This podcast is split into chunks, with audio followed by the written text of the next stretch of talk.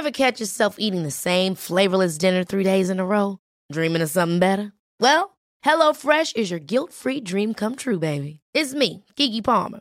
Let's wake up those taste buds with hot, juicy pecan-crusted chicken or garlic butter shrimp scampi. Mm. Hello Fresh. Stop dreaming of all the delicious possibilities and dig in at HelloFresh.com. Let's get this dinner party started.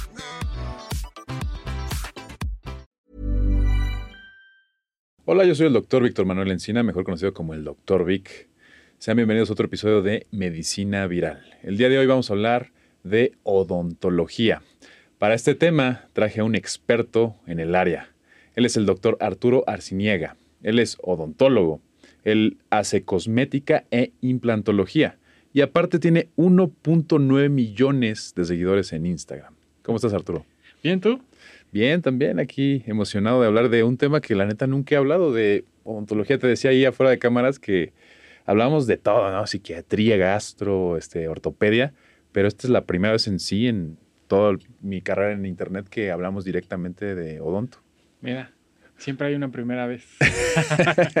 no, y además creo que, o sea, también muchas enfermedades sistémicas se manifiestan primero en boca, ¿no? Entonces sí es importante. Tienes toda la razón. Y casi siempre los médicos, este, no sé si te ha pasado, ¿no? Con los médicos que creen que lo saben todo, ¿no? Que dicen, no, que no sé qué, que yo estudié medicina seis años y, lo que quieras. Sí. Pero cuando un odontólogo les dice, sí, pero pues no viste el absceso, no sé, de que estaba acá, o no te das cuenta que tiene esto en los dientes, o toda esta. O luego nos preguntan anatomía básica de la boca y la cara, y se nos olvida, porque literalmente casi nunca la vemos. Este, digo, no sé si alguna vez te ha pasado. Sí, la verdad, a mí me encanta medicina. De hecho, cuando estudié odontología, mi tirada era medicina, pero después dije, es un buen de tiempo para que tengas pues una carrera buena, ¿no? O sea, tienes que ser general, luego hacer una especialidad y luego cirugía o algo más como...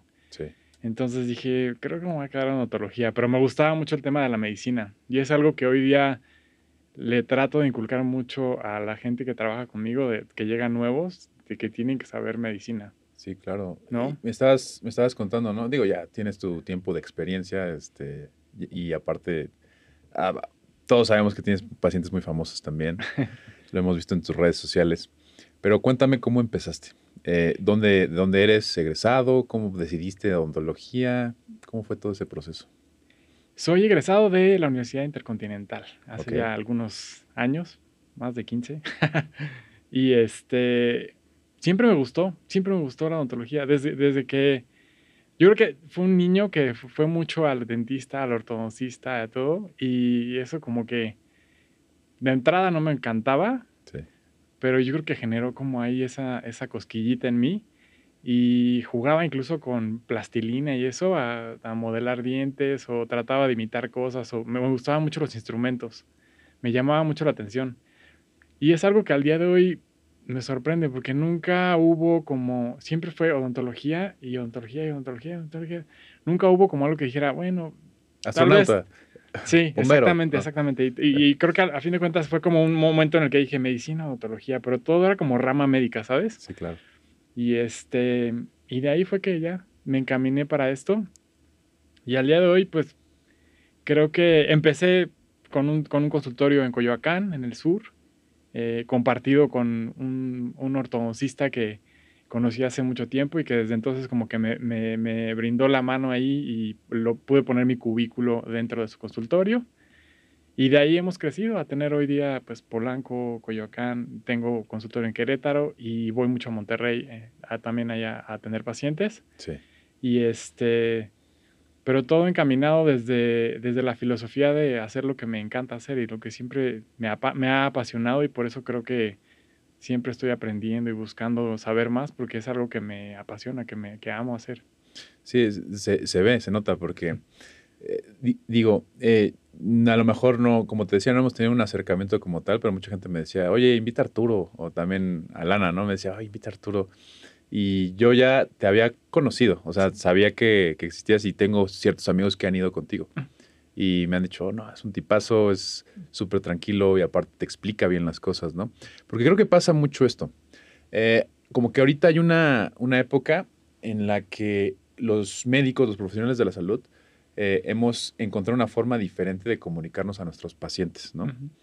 ¿Te acuerdas, no? Seguramente tus maestros y todo como que eran muy así de que no, tiene que ser de esta manera y tienes, tenías que ser como muy, muy paternalista, ¿no? Como que yo te digo lo que tienes que hacer y tú no tienes opinión y si tú me debates, ¿sabes? Como así eran los médicos de antes, los odontólogos de antes.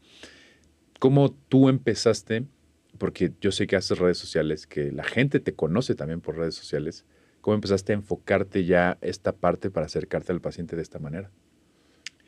Híjole, la verdad es que fue, justo ayer platicaba también con un amigo que es un técnico dental y estudió parte de, inició odontología en Italia. Sí. Y lo que tú dices, vieja escuela, y luego me decía, no, es que no puedo creer que ahora llegan los pacientes y te dicen, quiero que me hagas esto. Y me decía, quiero que me hagas, pues el que estudió siete años o cinco años soy yo, déjame ver qué hay que hacer, ¿no? Claro. Entonces como que esa es la versión de ellos. Pero también creo que vienen de una época muy diferente en donde hoy día tenemos unos medios tan, tan cañones, o sea, en Internet, tanta información, podemos ver procedimientos, podemos ver últimas tecnologías, que eso a lo mejor ellos no lo ven o nosotros ya no lo percibimos, pero es una herramienta que nos cambió el mundo.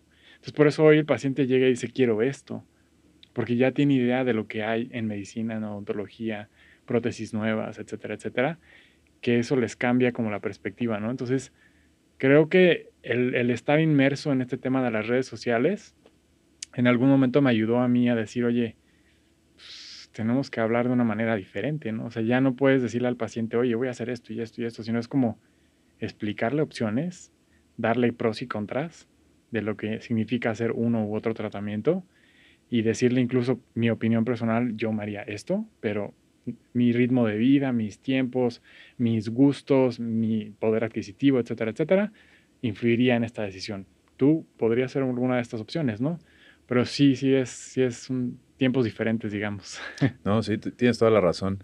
Porque hoy en día cualquier paciente ya se mete a Google, ¿no? Se mete a TikTok, se mete a YouTube y buscas, a ver, a mí me gustan los dientes de Bad Bunny, ¿no? O me gusta, no sé, cómo tiene la sonrisa fulanita. Sí y seguro llegan contigo y te dicen, oye, puedes hacer esto. O investigan, no, que se hizo las carillas o que se puso implantes. Y, y antes la gente cuando iba a este tipo de procedimientos, pues se ponía completamente en las manos del médico sin realmente saber este tipo de cuestiones. Exacto. Hoy el paciente llega ya con un conocimiento superior a lo que antes llegaban. O sea, tú puedes incluso hacer las cosas mal, ¿no? Lo digo, a lo mejor uno como médico hacía las cosas mal, pero ni se daba cuenta el paciente. Claro. Hoy en día todos los reflectores están sobre ti. Y aparte agrégale que pues de cierta manera eres conocido, ¿no? En redes eres como una referencia, ¿no? porque tus pacientes dicen, ah, pues sí, yo fui con, con Arturo. Y, se van pasando de boca en boca y aparte sus seguidores te empiezan a conocer y dicen, ah, yo también quiero ir con Arturo. Entonces, creo que de cierta manera como que nos, nos presiona y nos obliga a ser mejores, pero tú cómo llevas esto? O sea, no te sabes como presionado de decir, híjole, no sé, como un millón de personas me están viendo. Mira, siempre, creo que siempre he sido muy apasionado y muy meticuloso en lo que hago. Trato de siempre hacer las cosas bien, ¿no? Algo que siempre externo es que pues, somos humanos, siempre te puedes equivocar. Sí. Eh, hablando, como mencionábamos hace rato, ¿no? De que, oye, ¿y, ¿y, cómo ves a tal dentista o tal dentista? Yo trato de mantenerme al margen porque todos nos podemos equivocar, ¿no? Totalmente. Entonces, y lo he visto, por ejemplo, en el maestro que te mencionaba, que también a veces hace sus corajes porque sube sus trabajos y para mí, gusto, perfectos, me encanta, pero aún así hay gente que le tira, ¿no? Que dice, oye, ¿por qué no hiciste eso? Pero te das cuenta que no tienen como, como esa noción de decir, oye, a lo mejor me estoy perdiendo de contemplar dentro de su diagnóstico esto, esto, esto y esto, y eso es falta de experiencia, ¿no? Entonces, creo que sí es una responsabilidad grande y tratar de, educar a que todos estos influencers que, vienen a, tratar de hablar de algún tema, que se arroje información buena a las redes, ¿no? Porque lo que mencionamos ahorita es un arma de dos filos. Hay una vasta información en Internet, pero ¿qué es bueno y qué es malo? ¿Qué es verdadero y qué es mentira? ¿Quién les va a decir? No, hay un juez ¿A quién le crees? Claro. exacto. No hay, no, hay, no hay eso y eso tienes, tienes mucha razón. Oye, Arturo, eh, la odontología en general se dedica al estudio de, vaya, de la boca, ¿no? De todos los padecimientos y todo cómo lo, lo puedas ayudar. Tú te especializaste en cosmética e implantología. Mucha gente no tiene ni idea qué es eso. ¿Suena a implantes? que yo, por ¿Implantes mamarios o qué sea? ¿Qué es la implantología? Es la colocación de unos pequeños tornillitos de titanio que van a reemplazar las raíces de los dientes que perdimos y a raíz de eso podemos volver a colocar los dientes que ha perdido el paciente. Eh, la ventaja de esto es que son restauraciones fijas y la estabilidad y el pronóstico es súper bueno a largo plazo. Eh, la verdad es que nos da la oportunidad de regresarle la sonrisa a mucha gente que a lo mejor no la tenía. Este, y ahí viene también el otro tema de la cosmética, que me gusta mucho como dejar los dientes así súper bonitos. Y de ahí dije, no, pues me voy a, enfocar en ese tema de la cosmética dental. Pero siempre, siempre tiene que ir pegado con, con, el tema de la funcionalidad. Claro. Entonces es como que va junto con pegado, que, que, sea funcional, porque a fin de cuentas no es como algo que nada más te vas a pegar y se va a ver bonito, ¿no? O sea, tiene que funcionar. A fin de cuentas, los alimentos comemos y, lo primero a donde llegan es la boca. Entonces tiene que, tenemos que masticar bien, cortar alimentos bien y encima de eso tiene que estar bonito, ¿no? Claro, es, como, eres el, cirujano plástico de la boca, literalmente. Porque, a ver, la sonrisa es muy importante. Yo te voy a decir algo personal. Por ejemplo, a mí mi sonrisa no me, no me gusta. No me, nunca me ha encantado mi sonrisa. Me han puesto brackets. Ah. No los aguanté. O sea, me pusieron los brackets los que, no, los que no tienen color, ¿cómo se llaman? Los invisibles, o no sé pero me, me estorbaban muchísimo. Para hablar y eso. Y luego fui con otra persona y, y me dijo, bueno, pues te ponemos carillas, una cosa. Y yo ni, Y mira, como médico, como médico, o sea, yo soy cirujano en ortopedia, no entendía porque me decían carillas, pero ¿qué son las carillas? Sí. Y luego otro me decía, pero no, más bien te tienen que arreglar antes de ponerte carillas y luego te tienen que poner esto. No, yo te pondré. Y me dijeron tres cosas diferentes. Y ahí fue cuando dije, híjole. Lo de las redes, ¿no? ¿A quién le creo? ¿A quién le creo, no? Y uno como médico, ¿no? Y, me empecé a buscar información, como, ya sabes, artículos y todo eso, pero, y sí, obviamente ustedes usan evidencia científica y todo, pero nunca he, estado familiarizada, familiarizado con los tratamientos que tienen que ver con cosmética. No, no los, vaya, no soy un experto en eso. Sí. A ver, y va a ser muy arriesgado, pero te pregunto a ti, tú, tú que te dedicas a eso, y sé que tendrías que, para dar un diagnóstico, necesitas saber el historial clínico del paciente, verlo bien, o sea, ver hasta creo que trabajas con 3D, computador, inteligencia artificial, entiendo eso. Pero así ojo de buen cubero, tú, ¿qué es lo que le recomiendas a una persona como yo que tiene esas dudas y quiere cambiar su sonrisa? Hay que tomar en cuenta varios factores. Eh, sin lugar a duda, la literatura en la rama médica pues, te va a dar como las guías para interpretar algo. Y ahí es donde viene la diversidad de opiniones, porque yo lo puedo interpretar de una, dos o tres o cuatro o cinco maneras, ¿no? Entonces, yo creo que hay que tomar mucho en cuenta, uno, el, ritmo de vida de la persona. ¿Quién es? ¿Dónde vive? ¿En qué trabaja? ¿A qué se dedica? Porque eso tú vas a decir, no, es que el libro dice que te tengo que poner brackets. Ajá, pero es una persona que se dedica a la vida pública. Es una persona que rara vez está en la ciudad, viene cada tres meses. Entonces, todo eso son taches para poder poner brackets, ¿no? Entonces, creo que tienes que, de alguna manera, platicar con el paciente, dejarlo que te platique quién es, qué hace, qué no le gusta. De hecho, una de mis, la, mi primera pregunta cuando llegas a, la valoración conmigo es, ¿qué te trae por aquí? O sea, quiero que me digan por qué vinieron, ¿no? No me gusta mi sonrisa. Ok, ¿qué no te gusta? Este, el color. Ok, la posición te gusta. Entonces, por ahí va sacando como información porque yo necesito saber qué tengo que corregir, sí, médicamente, pero además tengo que contemplar, entrar a lo que el paciente me está pidiendo. ¿Qué tal que yo digo, oye, te falta un diente acá atrás, hay que poner un implante? Y, venía por un diente de aquí enfrente, que es lo que le odia y le costó trabajo venir y venir, ¿sabes? Y no ni me lo peló el doctor. Me dijo que acá atrás eso no me importa, ¿no? Entonces, yo creo que tomar mucho en cuenta quién es el paciente eh, y después de eso habrá una o dos o tres opciones de tratamiento que le puedes platicar y decir, decidamos juntos, en esta vas a tener estos pros, estos contras.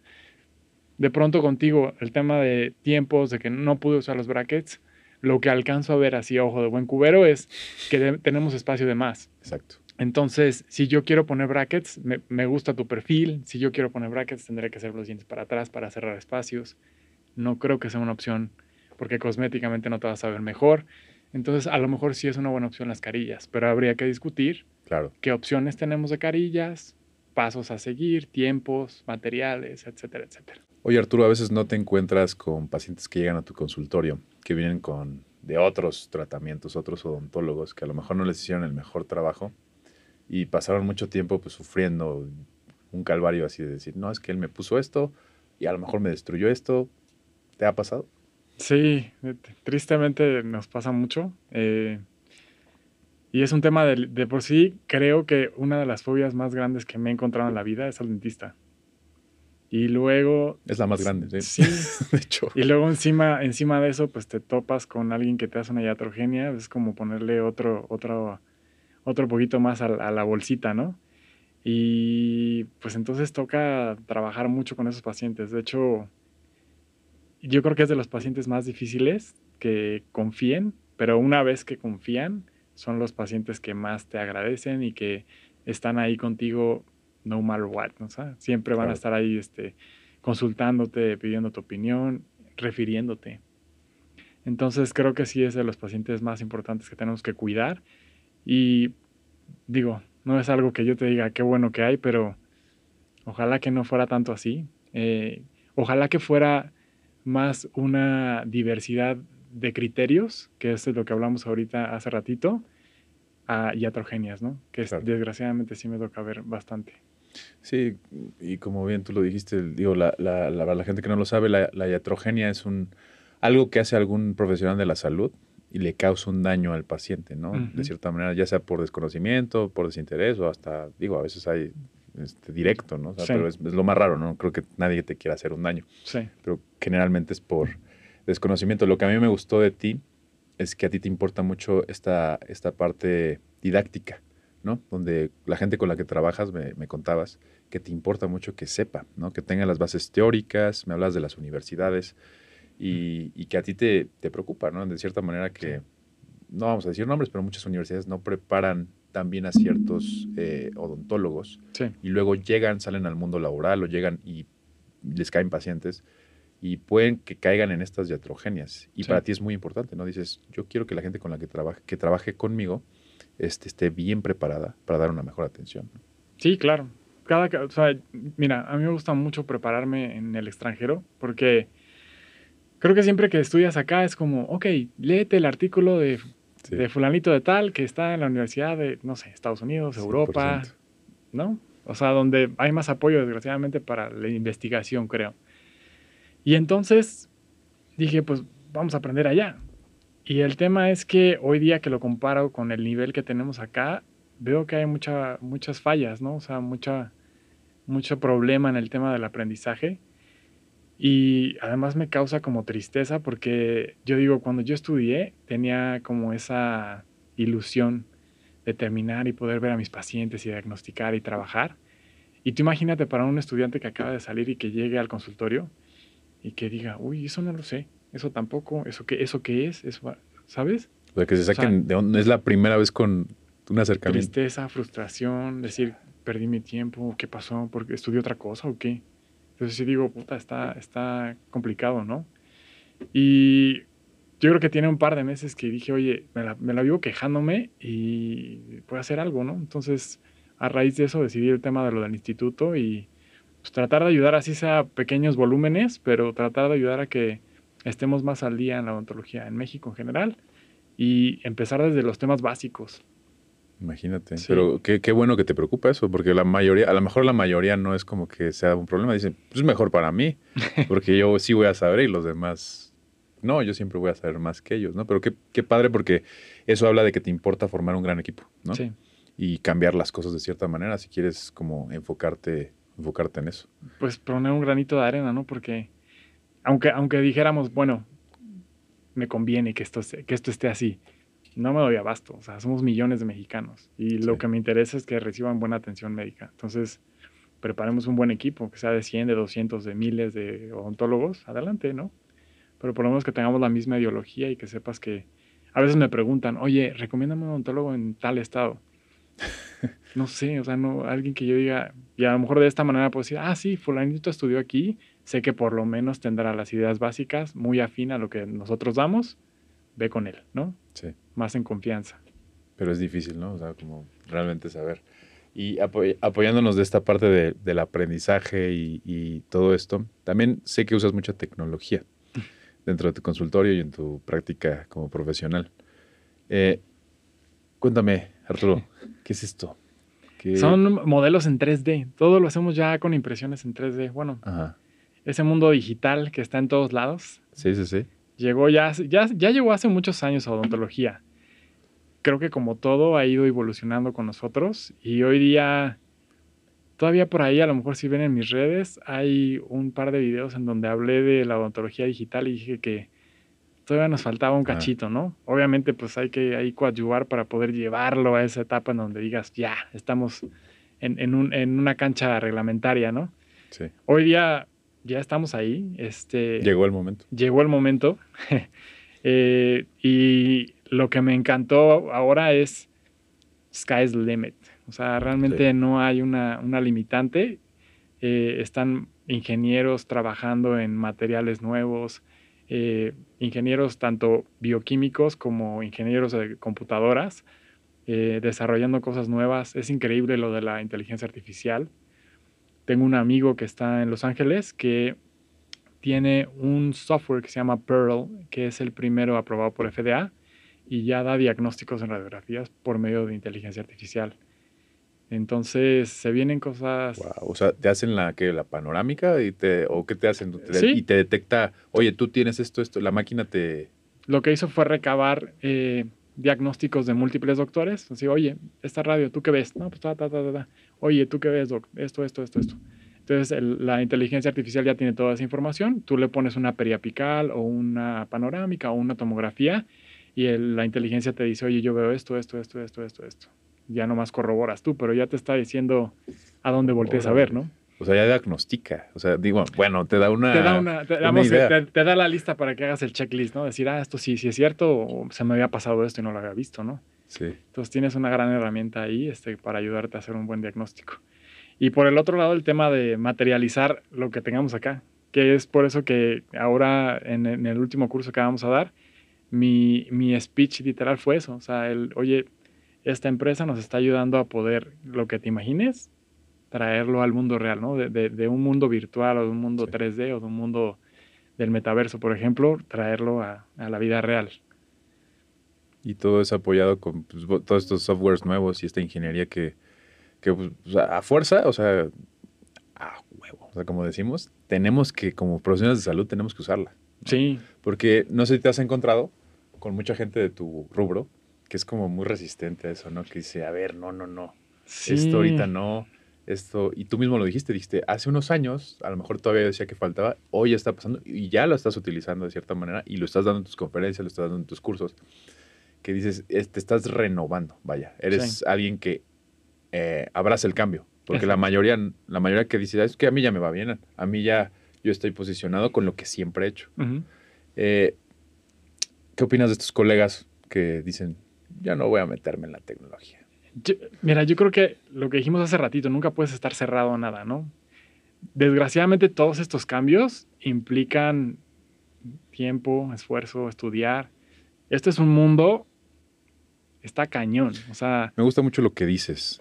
Eh, para entender lo nuevo, entender lo tecnológico, tienes que tener unas bases fuertes. Sí. Y tan básico como sonaría, es lo que menos hay, ¿no? Sí, exactamente. Lo que decíamos, los cursos, te digo, son de lo, de lo más innovativo, de lo más nuevo. Pero, ¿cuánta gente está a ese nivel, no? O sea, entonces, yo creo que hay que no, perder de vista el, tratar de educar desde lo básico para que la gente que no se alcanzó a subir al tren desde ahí lo básico, la alcances a trepar y de ahí que ellos puedan avanzar vagón a vagón hasta alcanzarte al nivel donde estamos, ¿no? Pero sí, hoy, hoy creo que lo mismo, los, los cursos se basan en lo más nuevo y en lo más innovativo, ajá, pero si no sabes las bases, pues cómo vas a entender lo más nuevo, ¿no? O a lo mejor dices algo, wow, sí, se ve padrísimo, pero pues quién sabe cómo lo podrían hacer, ¿no? Es, es muy importante que escuchen una opinión de un experto, los que están saliendo, ¿no? O los que están apenas estudiando y todo eso y que digan, ah, no, sí, porque a lo mejor como decíamos, ¿no? acá, que ahí puedes ir a clínicas en Dubai, puedes ir a clínicas en Los Ángeles, en Miami, en Nueva York, y ves todo lo que hace, ¿no? Todo la, la, tecnología y les da como ya ganas de decir, yo quiero tener eso, yo quiero entender y hacer eso. Claro. Pero si no sabes ni los componentes de una pasta dental, a lo mejor es, es como, a ver, espérate, ¿no? O sea, lo digo por todos los, los, los nuevos odontólogos o los que estén en formación, que no es con afán de criticarlos ni nada, pero es como pasa mucho, ¿no? De motivar, ¿no? De motivar el conocimiento. Siempre, siempre le digo a la gente que trabaja conmigo que el conocimiento es lo que te da el valor como persona. Sí, sí. Entre más sepas, más vales. Totalmente. Y no estarán de acuerdo, pero yo, yo sí comparto eso. Y, es porque para ayudar a la gente necesitas saber más. Claro. Evidentemente necesitas saber más. Oye, Arturo, cuéntame un poco de los procedimientos que tú realizas en, tus clínicas. ¿Qué, ¿Cuáles son los principales? ¿Qué es lo que la gente te pide y qué les ofreces? Realmente en la clínica tenemos todas las especialidades. No todo lo hago yo, cada quien, o sea, tengo especialistas que me ayudan con su parte de los tratamientos, pero hacemos todo, o sea, desde hacer una limpieza, hacer blanqueamientos, eh, odontología preventiva simplemente, eh, implantes, carillas, endodoncia, extracciones, ortodoncia, etcétera, etcétera, todo. Absolutamente todo. Cuéntame a fondo ahora de los implantes, porque mucha gente si tiene duda como, ¿qué, quiere decir esto? Que te, que te lo, te claven ahí algo, que te rompan el diente, que te lo peguen con algo. La gente no, o sea, ¿cómo podrías explicarles así para que, a ver, ¿es esto? Digamos que el implante es un, tornillito, imaginémoslo como es un tornillo, literal, que lo que va a hacer es suplir las raíces de los dientes que eh, perdamos o que hemos perdido. Es decir, hay pacientes que ya tienen una zona de déntula, una zona donde no hay un diente y entonces me dicen, oye, doc, este diente, ¿cómo lo puedo recuperar? ¿no? Porque no me gusta que se vea el espacio ahí. Y, por ejemplo, eh, los dientes de al lado están bien. Entonces no quiero que me hagan un puente, que es lo que se hacía antes, ¿no? De que desgasto el de un lado, el del otro y de ahí detengo y pongo tres, ¿no? Sí. Ahora, pues lo ideal es poder poner un implante, que es el tornillito que va al hueso del paciente, que está hecho de titanio y entonces este titanio es el mismo material que se ocupa para hacer las prótesis para este cadera, de rodilla. Exactamente, que es bastante biocompatible. Y entonces viene un proceso que se llama oseointegración de este implante, se fusiona al hueso del paciente y después de, en la mandíbula son un par de meses, en la maxila toma alrededor de seis meses que se oseointegre. Eh, podemos atornillar ya una corona de cerámica al, al tornillo y entonces, voilà, diente nuevo. Y, y, en esta, esta integración con el, con el hueso, porque a mí me llama mucho la atención, yo también veo hueso, eh, ¿duele? Digamos, duele que ya te pusieron el tornillo, ¿no? Me imagino que es con anestesia eh, y todo eso. Después, cuando pasan estos meses, ¿el paciente refiere a alguna molestia? ¿Puede tener alguna cosa así? No, realmente, digo, hay una serie de procedimientos. A veces tenemos que hacer eh, reconstrucciones de rebordes o para, bueno, agregar hueso a nivel de grosor o de altura que esos son un poquito más incómodos la recuperación, pero realmente doloroso no es. Y el tema de cuando solo colocamos el implante porque el hueso en temas de grosor y de altura está perfecto, la recuperación es como si nada, ni se dan cuenta. Y el tema ahí nada más que sí tiene que tener cuidado de que no pueden masticar nada con, con esa parte de la boca durante dos o seis meses. Y a veces me toca regañarlos porque como se sienten así de que no hay nada ya ahí, a veces mastican y eso nos trae a veces problemas, ¿no? Pero fuera de eso, la recuperación es súper, súper sencilla. Eh, me imagino que se afloja, ¿no? La, pieza si no siguen tus indicaciones, ¿no? Tienen que estar en contacto íntimo con el hueso y tiene que estar inerte, o sea, no se puede mover. Si hay movimiento, se rompen pues, la neovascularización o todo lo que se esté generando ahí a nivel microbiológico y no se integra de manera adecuada. O sea, es una fibrointegración y esa sí es dolorosa, no sirve, no funciona. Oye, Arturo, y si yo quiero tener la sonrisa perfecta, eh, a lo mejor no necesito eso, puedo que necesitar otras cosas. ¿Qué otras opciones me das eh, como paciente? Eh, yo quiero que te digan, oye, quiero tener la sonrisa de este famoso. ¿Podrías hacer eso posible? A veces me llevan fotos incluso de, oye, la, sonrisa de fulanito, sotanito, y, y digo, la sonrisa es algo bien personal, o sea, tenemos que diseñarla a tus rasgos faciales. Porque a lo mejor... Eso es muy importante. Sí, el tamaño de dientes, la posición, si eres mujer, si eres hombre, etcétera, etcétera. Todo eso modifica un poco la forma que yo arrojaría en, boca, por ejemplo. Y lo que hacemos es hacer un, le llamamos prototipo en la clínica, que es un, mock-up de cómo se haría los dientes y poderlo montar Me gusta hacerlo más físicamente, se puede hacer digital, pero creo que todavía en tema de dimensiones y eso no está acostumbrada la gente a verlo y a veces como que sienten que no es lo mismo que vieron si lo ven en un tema real. Entonces me gusta hacerlo literal cuando se puede, porque veces que no se puede tampoco. Eh, hacerlo físico, montarlo en su boca para que ellos vean la sonrisa y ahí peloteamos. Es, oye, este, ¿se puede esto? Sí, sí se puede. O no, no se puede por esto y esto y esto. Este, oye, corregimos ahorita, sí, hasta que me digan, sí, ahí me encanta. Ok, entonces ya copiamos eso con los escáneres intraorales. ¿Cómo, cómo funcionan esos? Toman 3.000, 4.000 fotos. O sea, escanean tu boca con fotos, mapean, machan todas las fotos y hacen un modelo en 3D, que después eso es lo que podemos imprimir con las, con las fabulosas impresoras. Sí. Y este y de esa manera pues copiar eso. También, por ejemplo, antes en los diagnósticos era como, meter el alginato o, materiales así como que no eran tan gratos para los pacientes. Y tenemos que tener mucho cuidado porque se distorsionaban muy fácil. Entonces ahora con esto es wow. Y además tengo yo, lo puedo usar como medio de diagnóstico, medio de cuidado del paciente, porque a lo mejor empezaste a venir conmigo en 2020 y llegamos a 2030 y te sigo viendo y cada que viniste te escaneé. Entonces yo tengo un slot de, no sé, 100 escaneos a lo largo de estos años y podemos ir viendo qué se ha caído, qué se ha despostillado, qué se ha desgastado, el cambio de coloración, el cambio de la, de la oclusión del paciente, todos esos cambios que a lo mejor se aprecian a lo largo de años y que tendría yo que haber guardado 100 mil modelos así en una bodega gigante, ahora los tengo en la computadora y lo puedo mostrar al paciente, incluso hacer como una transición. Eso está bien interesante. Es, es, como, es como un mapeo este, de tu boca a través de los años, sin necesidad de tener, o sea, la tecnología te ayuda, ¿no? Ahí, y, lo sabes usar. Eso es lo más, lo más, lo más interesante. Oye, Arturo, y volviendo un poco más a lo básico, ¿no? Porque pues, la gente también quiere saber muchas cosas básicas sobre, sobre la boca. Yo sé que tú eres especialista, soy especialista, pero en este caso eh, te quiero preguntar algo. ¿Es cierto que nueve de cada diez odontólogos recomiendan usar tal pasta de dientes? ¿Eso, ¿Eso de dónde lo sacaron o por qué empezaron estas, no sé si yo le puedo decir, como esta guerra de pastas de dientes a lo largo de los 90, 2000, donde cierta pasta con C o cierta pasta con C también pues, competían, ¿no? Que eran las principales. este, ¿cómo, cómo, ¿Cómo nació todo eso? Yo creo que el negocio, es, un negociazo eso. A ver, cuéntame un poco del negocio de las pastas. Pues la verdad es que es un mercado inmenso, ¿no? Eh, si quieres que te sea franco, la pasta, el enjuague, todo eso son coadyuvantes. Even when we're on a budget, we still deserve nice things.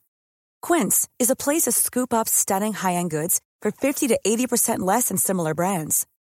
They have buttery soft cashmere sweaters starting at $50 luxurious Italian leather bags, and so much more. Plus, Quince only works with factories that use safe, ethical, and responsible manufacturing. Get the high-end goods you'll love without the high price tag with Quince. Go to quince.com/style for free shipping and 365-day returns. Coadjuvantes de la higiene bucal. Coadjuvantes. O sea, yo podría a lo mejor hacer un estudio en el que nos, no, nos abstuviéramos de usar pasta dental y no nos iría tan mal en tema de, conservar la salud de la higiene, de la salud de la boca. Órale. Todo lo que hace la pasta es traer coadyuvantes, como eh, flúor, por ejemplo, ¿no? Para reforzar el esmalte. Eh, hay algunas pastas un poquito más profesionales que traen incluso vitaminas para las encías. Eh, tienen algunos este, bacterio, bacteriostáticos como sustancias que nos ayudan a prevenir que se desarrolle más la placa. el concepto básico de placa dental es no dejar que se organice. Si esa placa dental no está organizada, no va a generar un daño en el cuerpo. ¿Cómo logramos eso? Con la remoción mecánica, que sería el cepillo o el hilo.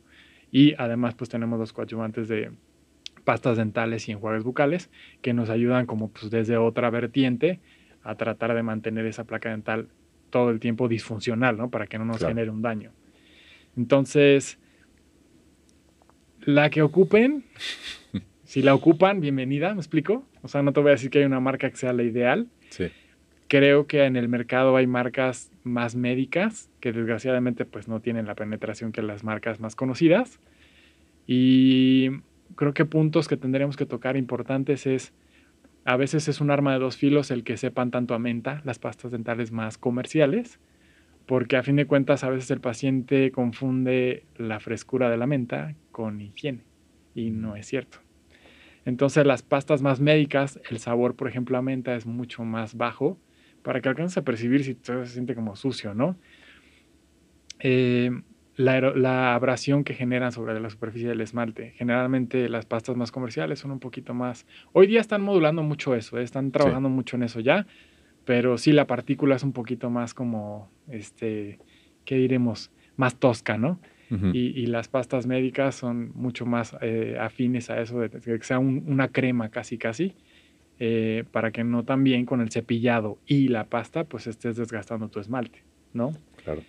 Y bueno, hablando de, vitaminas y eso que trae también, que nos ayudan pues, a tratar de, pegarle a, la flora bacteriana dentro de todo lo que se pueda para ayudarnos a mantener la, la salud bucal, ¿no?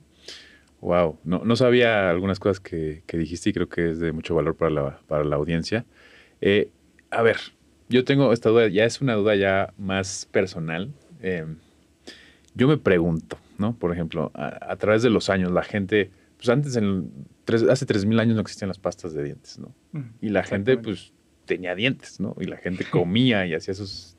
Y ya había cepillos, hay rasgos de que hay cepillos dentales. O sea, lo ideal entonces es remover el exceso de, vaya, de, como tú dices, ¿no? De esa placa, ¿no? Que se puede lograr, se lograba en los tiempos ancestrales con, con un cepillo, ¿no?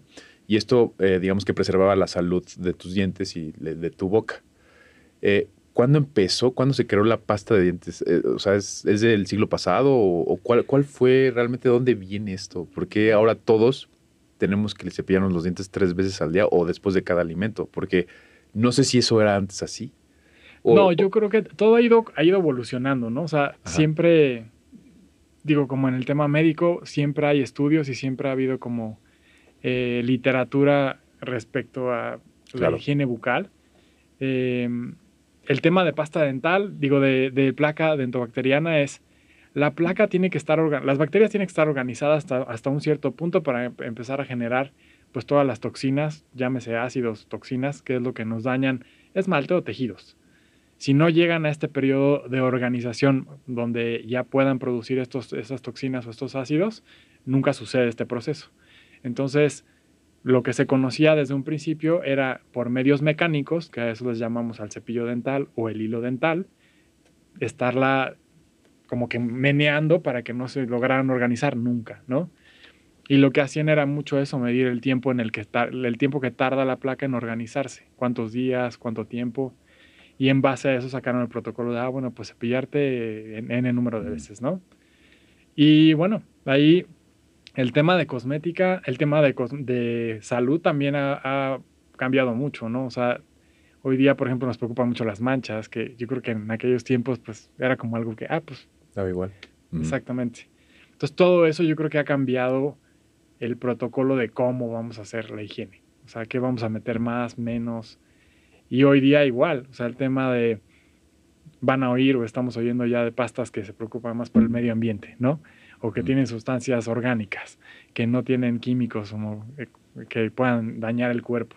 Es otra vertiente de, otra, otro concepto que hoy día ya tenemos, ¿no? El tema de no meter sustancias extrañas al cuerpo. Entonces, bueno, pues vamos a ver a dónde nos lleva todo esto, pero yo creo que los principios básicos, que es lo que ha funcionado por cientos de años, es el tema de la remoción mecánica, que es usa tu cepillo, y la pasta, pues bueno, la que, la que consigas, o ahí sí, si puedes, si tienes chance de, de, acceder a una mejor, porque también son más, más costosas, claro. este, pues adelante, ¿no? Sí, sí, sí, eh, me llama mucho la atención. Principios básicos y que parten de la remoción, ¿no? De, de esta, de esta placa. Oye, y ahora pasando a otro tema. ¿Qué son las carillas? ¿Cómo, qué, es esto? O sea, ¿qué, ¿en qué consiste? Son, son unas laminitas de cerámica. Cerámica eh, como la cerámica porcelana. Porcelana. Sí, literal, es un cristal eh, que nos ayudan a modificar, hacer ligeros cambios de posición, del tamaño y del color de los dientes. Entonces nos ayudan mucho como a cambiar ligeras imperfecciones o grandes imperfecciones en las sonrisas, ¿no? De estas carillas vale la pena hablar que también hay otros materiales, que son resina, por ejemplo. A mí no me encantan porque la resina es un plástico. A grandes rasgos. Tiene, obviamente no es un plástico, es un plástico mucho más novedoso, mucho más avanzado, pero a fin de cuentas este, absorbe humedad y es lo que a mí no me gusta. Sí. Em, se pigmenta, eh, es más fácil que guarde microorganismos. La manera de elaborar estas carillas es más complicado, el lograr un buen sellado de márgenes, etcétera, etcétera. Ahorita, con esta nueva tecnología, ya esta empresa eh, de la que soy este líder de opinión desarrolló un material que está aprobado para hacer un material restaurativo definitivo en boca y habría la oportunidad de hacer carillas de resina para impresas. Mm, y de esa manera se puede seguir un protocolo de cementación, o sea, la colocación de las carillas como si fueran las cerámicas, que eso es lo que más me gusta de las cerámicas, porque puedes ser mucho más pulcro en la cementación, mucho más meticuloso y limpio, que es lo que a fin de cuentas te va a ayudar lo que comentamos hace rato, ¿no? Entregar una sonrisa bonita, pero sana. Claro. Oye, em, como, como hablando de toda esta parte de las carillas, ¿bajo qué indicaciones, en general, porque sé que cada paciente varía, pero en general, pondrías tú carillas a tus pacientes o a los pacientes que buscan, oye, quiero que me pongas carillas? Yo, porque yo te voy a decir, a ver, desde mi ignorancia, eh, a lo mejor se me rompió un diente y voy contigo y ponme una carilla. Es lo que yo pienso. Claro. Pero tú, como profesional, que le, o sea, yo a estos les pondría, a estos tal vez no. Yo creo que volvemos a caer en el punto de decir, cuando llegue el paciente a valoración, quiero es preguntarle qué lo trae conmigo. A lo mejor me dices, oye, solo este diente, ¿no? Se me rompió, este, ¿me lo puedes restaurar? Oye, los de, los demás todo bien? Todo perfecto, me encanta, no tengo molestia, lo reviso y no hay nada más. Ah, perfecto, abocémonos este diente. Entonces de pronto ahí te puedo decir, ok, pues podemos hacer un chip cerámico o podemos hacer solo una carilla. Eh, pero a lo mejor va otro paciente que me dice, oye, es que me rompió este diente. Ah, ok, ¿y, qué no te gusta tu sonrisa? ¿O por qué no quieres reparar eso, no? No, es que no me gusta eso, me quiero tener la sonrisa perfecta, quiero cambiar el color, quiero, quiero, quiero, quiero, quiero. Y es como, ok. Entonces, de, de, mi checklist aquí mental ya voy diciendo, ok. Entonces, este hombre o esta mujer va más para un tema de diseño de sonrisa. Y entonces ya le platico un poquito, oye, a ver, podríamos hacer un tema de carillas, esto, lo otro, este, tendrías estos beneficios, podemos enseñarte el resultado antes de que tomemos la decisión, etcétera, etcétera. Entonces yo creo que es un poquito, sí, escuchar las necesidades y lo que el paciente ve mal en su, en su sonrisa para decirle, ah, ok, pues a lo mejor yo echaría mano de este, este y este, parte del menú que tenemos, ¿no? Claro. ¿Cuánto duran? O sea, ¿cuánto puede, esperaría que dure una carilla el tiempo de vida en mis dientes? Generalmente las restauraciones cerámicas, no solo carillas, sino las coronas, que es el mismo material, el promedio es unos 15 años. 15 años. Bastante longevas. Pensé que no duraban tanto. No, Pensé sí. que uno, porque una, una fiesta me acuerdo que alguien dijo, nada, duran como 5 años. Son 15 entonces. Resinas duran, el promedio de vida son 3, 4 años. Ok, ok. Oye, ¿tú me pondrás carillas? Sí, estaría. sí, sí, estaría bien. Me beneficiaría. Deberíamos hacer hasta un videito ahí para que vean el, el, prototipo incluso. Hay que hacer un live y hay que hacer así alguna investigación, un video largo de YouTube, ¿no? De, Estaría cool, ¿no? Yo, sí. Sí me pondrás carillas. Yo lo decía de puras. No, sí, porque para cerrar esos espacios que tienes. Funcionaría muy bien. Sí, la verdad, sí. Y ahora que me dices que ya duran 15 años, pues sí me, me, me llama la atención ahora que lo dices. Se comportan como tus dientes. Obviamente, siempre y cuando estén bien realizadas.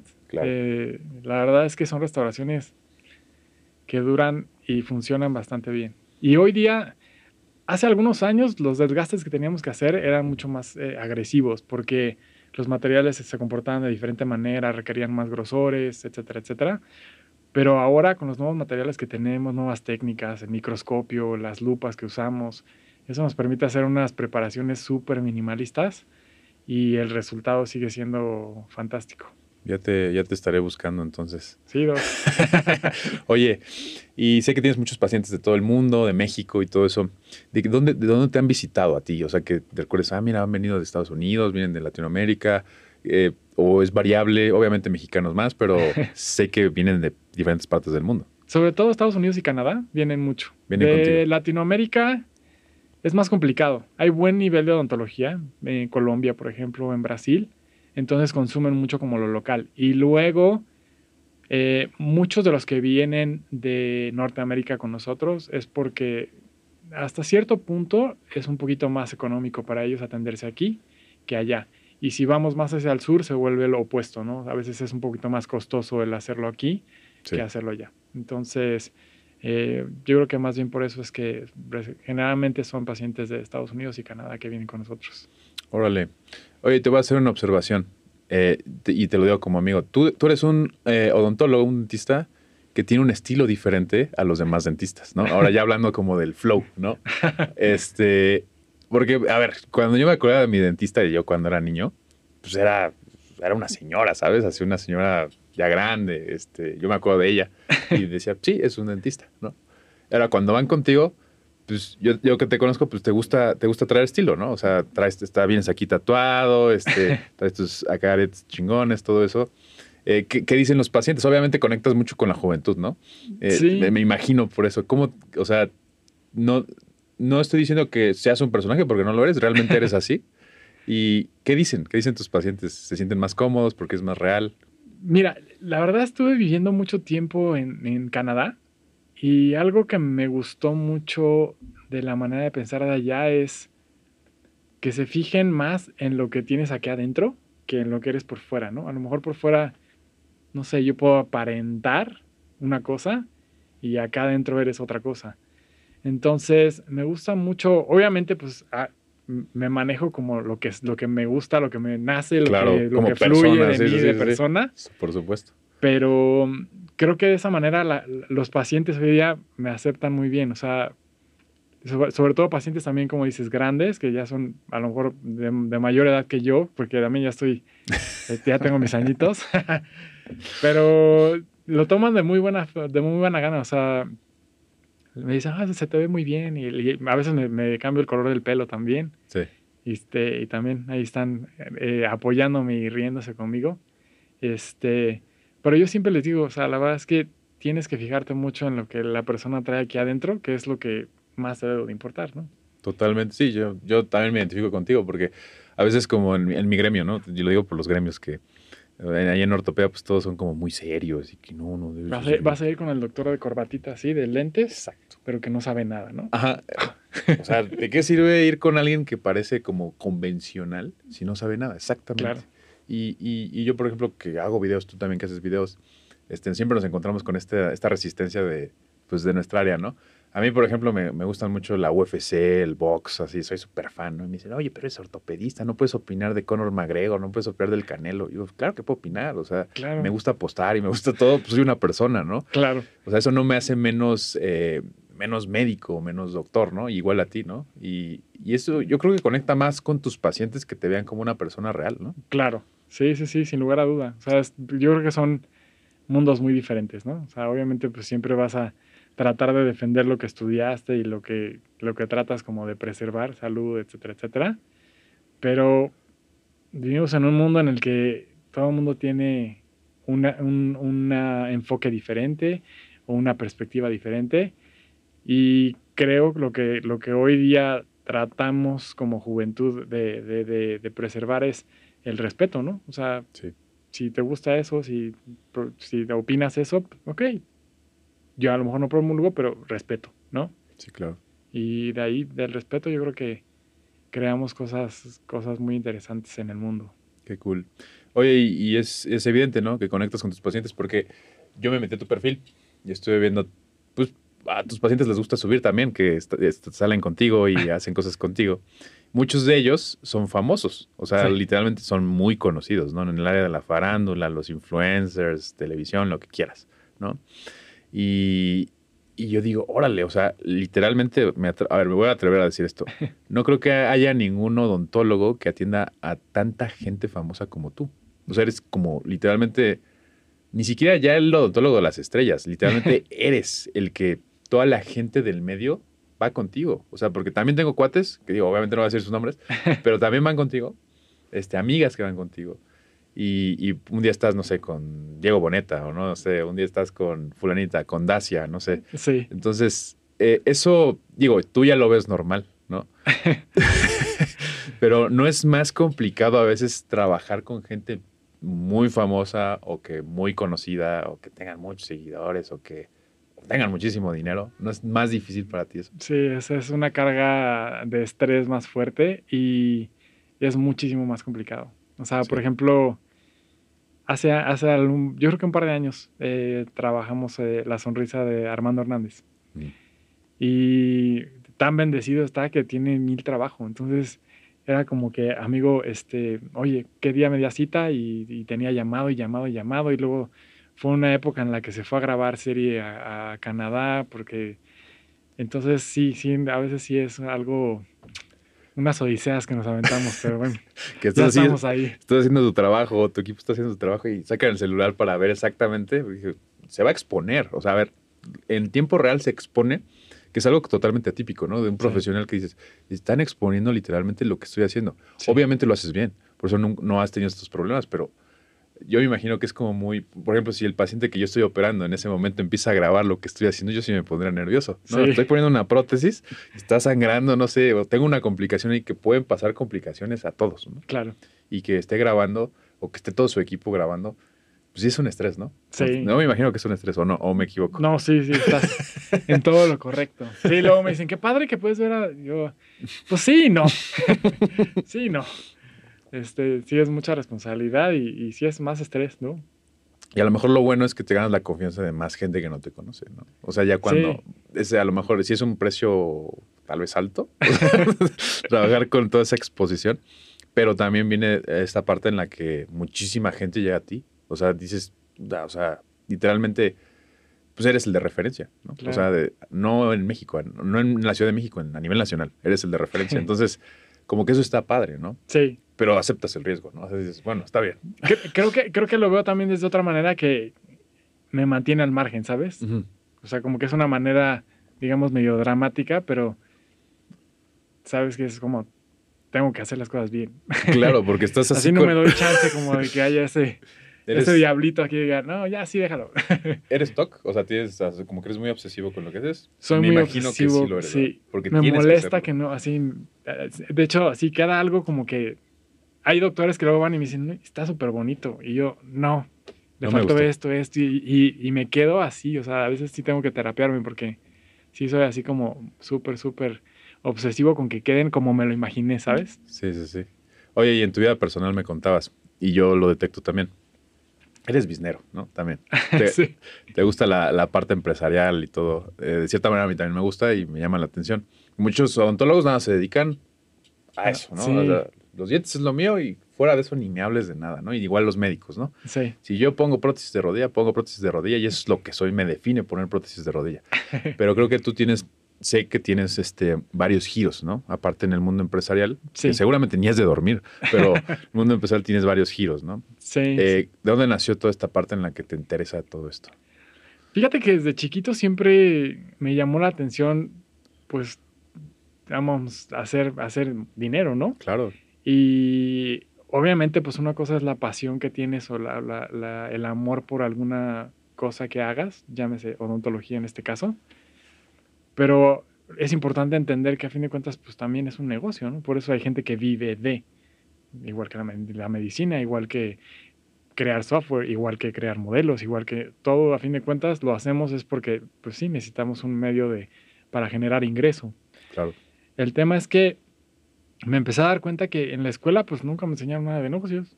O sea, yo voy a salir, algo por lo que entré, por ejemplo, es voy a ser mi, voy a ser mi jefe. Nadie más me va a decir que haga, ¿no? Porque pues voy a poner mi consultorio. Ajá. ¿Y cómo lo vas a llevar? ¿Te vas a sentar así a que lleguen los pacientes? No, pues nunca van a llegar. Y luego ya que caiga la lana, ¿qué vas a hacer con la lana? Pagar impuestos, eh, deducir, deducciones, construcción de empresas.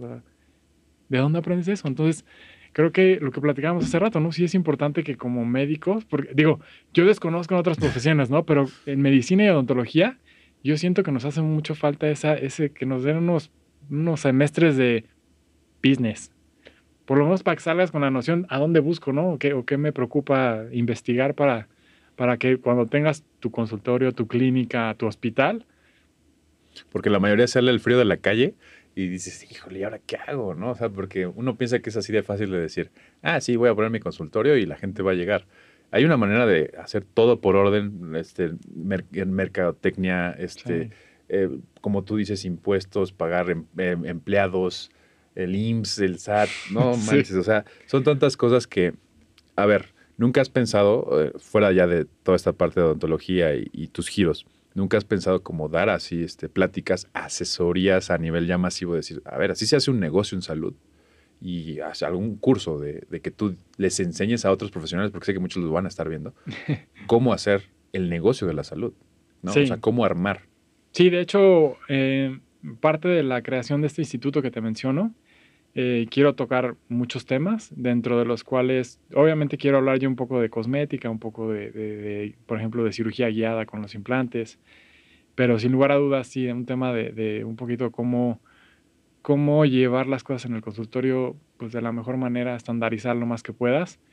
Creo que hoy día a lo mejor ya hay algunos cursos eh, de este tema de cómo llevar tu consultorio, pero a lo mejor yo siento que no son dentistas que tengan como un flujo de pacientes importante, que son varias como cositas que a lo mejor tendrían que modificar la manera en cómo manejarías el negocio cuando tienes una consulta de 10 pacientes que puede ser muy, muy fructiva, muy eh, redituable, o una consulta de 2.000 pacientes, ¿no? Pero creo que tendrías que manejarlo de diferente manera. Y acá podríamos ver este, como esas variables y, y, pues sí, ayudar a que puedan adquirir equipos también, por ejemplo, ¿no? Sí. Hay equipos en medicina, sobre todo, es la verdad, muy, muy costosos, ¿no? Entonces, pues hay que ver un tema de arrendamientos, hay que ver un tema de financiamientos y todo eso también pues, saber aprovecharlo y, valorar, ¿no? Que, nos sirve y que no. Y tú están, están escuchando esto, están viendo y dicen, arrendamientos, financiamientos, ¿qué es esto? ¿no? Y estoy seguro así que están escuchando es mis colegas o tus colegas así. Y, es que sí lo tienen que aprender. Estoy totalmente de acuerdo con Arturo. Es algo que si lo aprendiéramos desde antes, nos ahorraríamos muchísimos años de estar eh, equivocándonos, ¿no? Sí. unos, a lo mejor 5 o 10 años de equivocaciones cuando ya vienes preparado con todo esto, ¿no? Y sí es, una, es información de valor, o sea, es muchísimo valor lo que estás diciendo ahorita.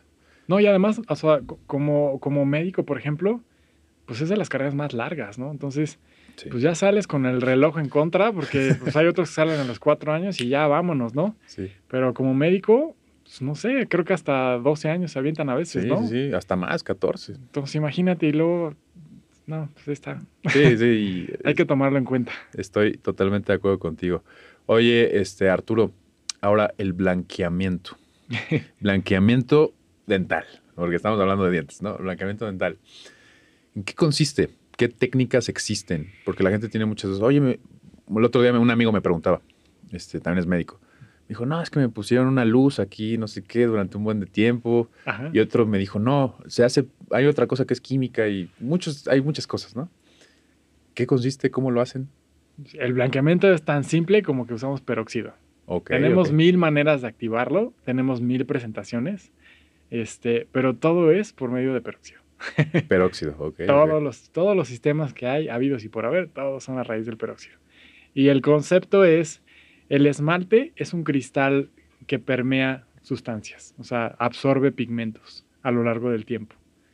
El pigmento de la soya, del vino tinto, de las salsas que comemos, etcétera, etcétera, etcétera. Todo eso se va penetrando en el esmalte con el paso de los, de los años y entonces cuando hacemos blanqueamiento, el peróxido es una sustancia que a raíz de una, de una reacción química libera moléculas de oxígeno.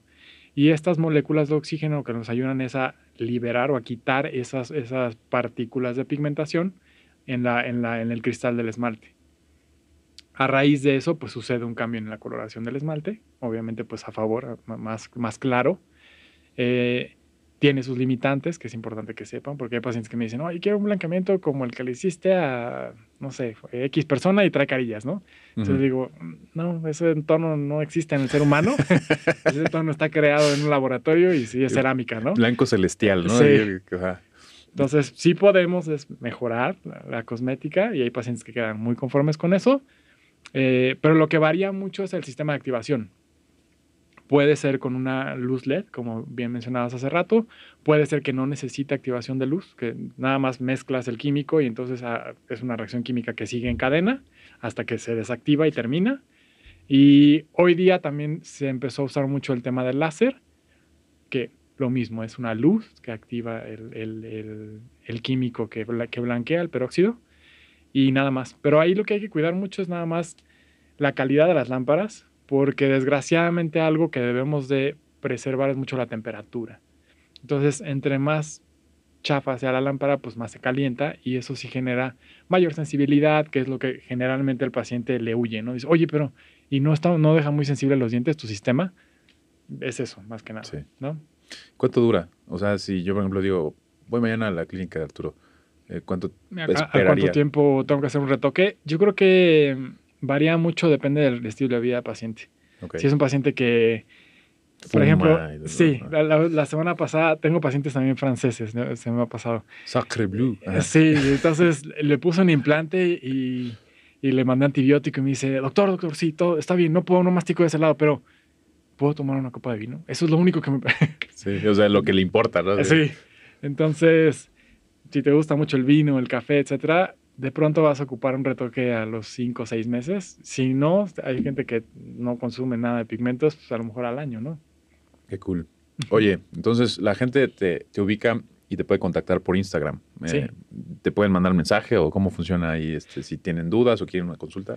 Sí, amigo, trato yo de, ver los DMs. generalmente trato de, atenderlos yo. Eh, pero sí, por ahí pueden escribirme. Si no, en, el Instagram y tal, igual tengo una liga y de ahí pueden ir directo a la página. Y en la página me dejan sus datos y tenemos ahí personas que estén como contactándolos y dándoles la atención para pues a veces resolver dudas primero y luego ya concretar una cita, ¿no? Porque yo te voy a decir personalmente, cuando me preguntan a mí, oye, ¿con quién voy a las carillas? ¿Con quién voy a esto? No sabría decirte. O sea, casi siempre me preguntan a mí. Y, qué bueno que tenemos este podcast porque ahora ya puedo referirlos contigo. Me doy cuenta que sí, y eso está bien, lo voy a decir con todo el respeto, que sí eres un freak de la obsesión con las cosas que haces y te gusta lo que haces. Entonces, estoy seguro que das una buena atención. Y eso es muy bueno. Eh, sobre todo, tú sabes que en medicina es algo muy bueno para los pacientes. Sí. Entonces, ahora que me preguntan, les voy a decir que vayan a tu Instagram y te bombarden con, oye, ¿cuándo puedo verte? O ¿cuándo puedo ir a tus, a tus clínicas o a los diferentes lugares donde vas a estar? Sí, a la orden.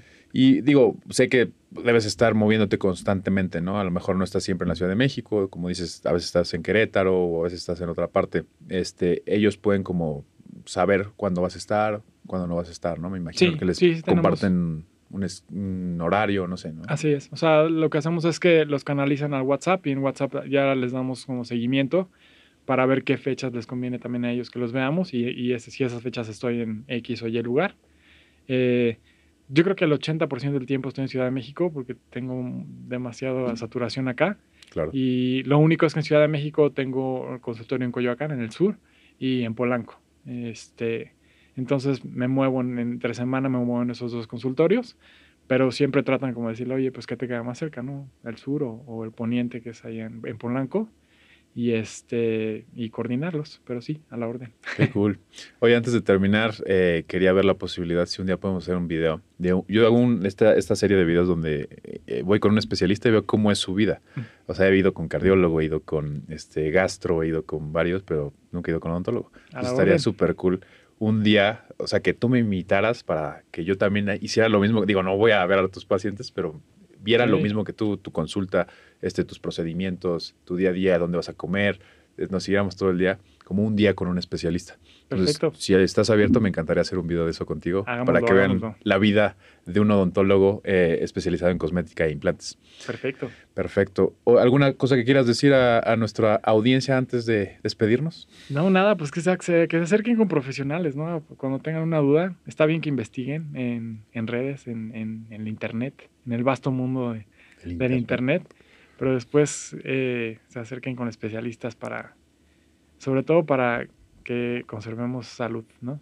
Que hoy día es algo que creo que estamos dejando muy al lado por, por hablando un poco de las carillas, por ir como con el, el flow de las carillas, y quiero carillas, pero sí, pero...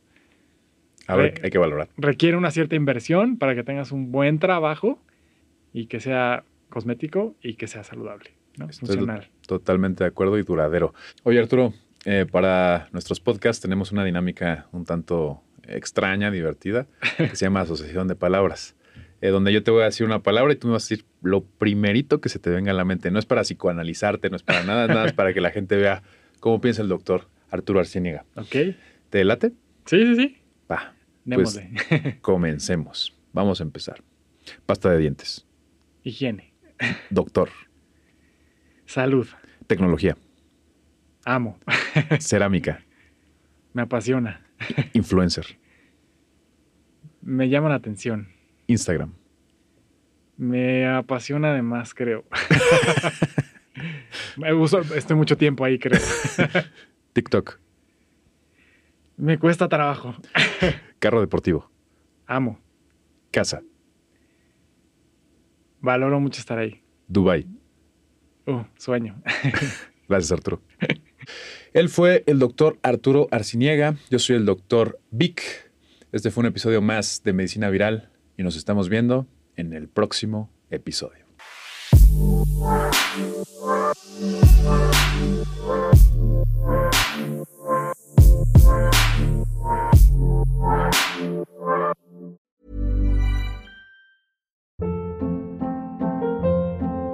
Hold up. What was that? Boring. No flavor. That was as bad as those leftovers you ate all week. Kiki Palmer here, and it's time to say hello to something fresh and guilt-free. Hello Fresh. Jazz up dinner with pecan-crusted chicken or garlic butter shrimp scampi. Now that's music to my mouth. Hello Fresh. Let's get this dinner party started. Discover all the delicious possibilities at hellofresh.com.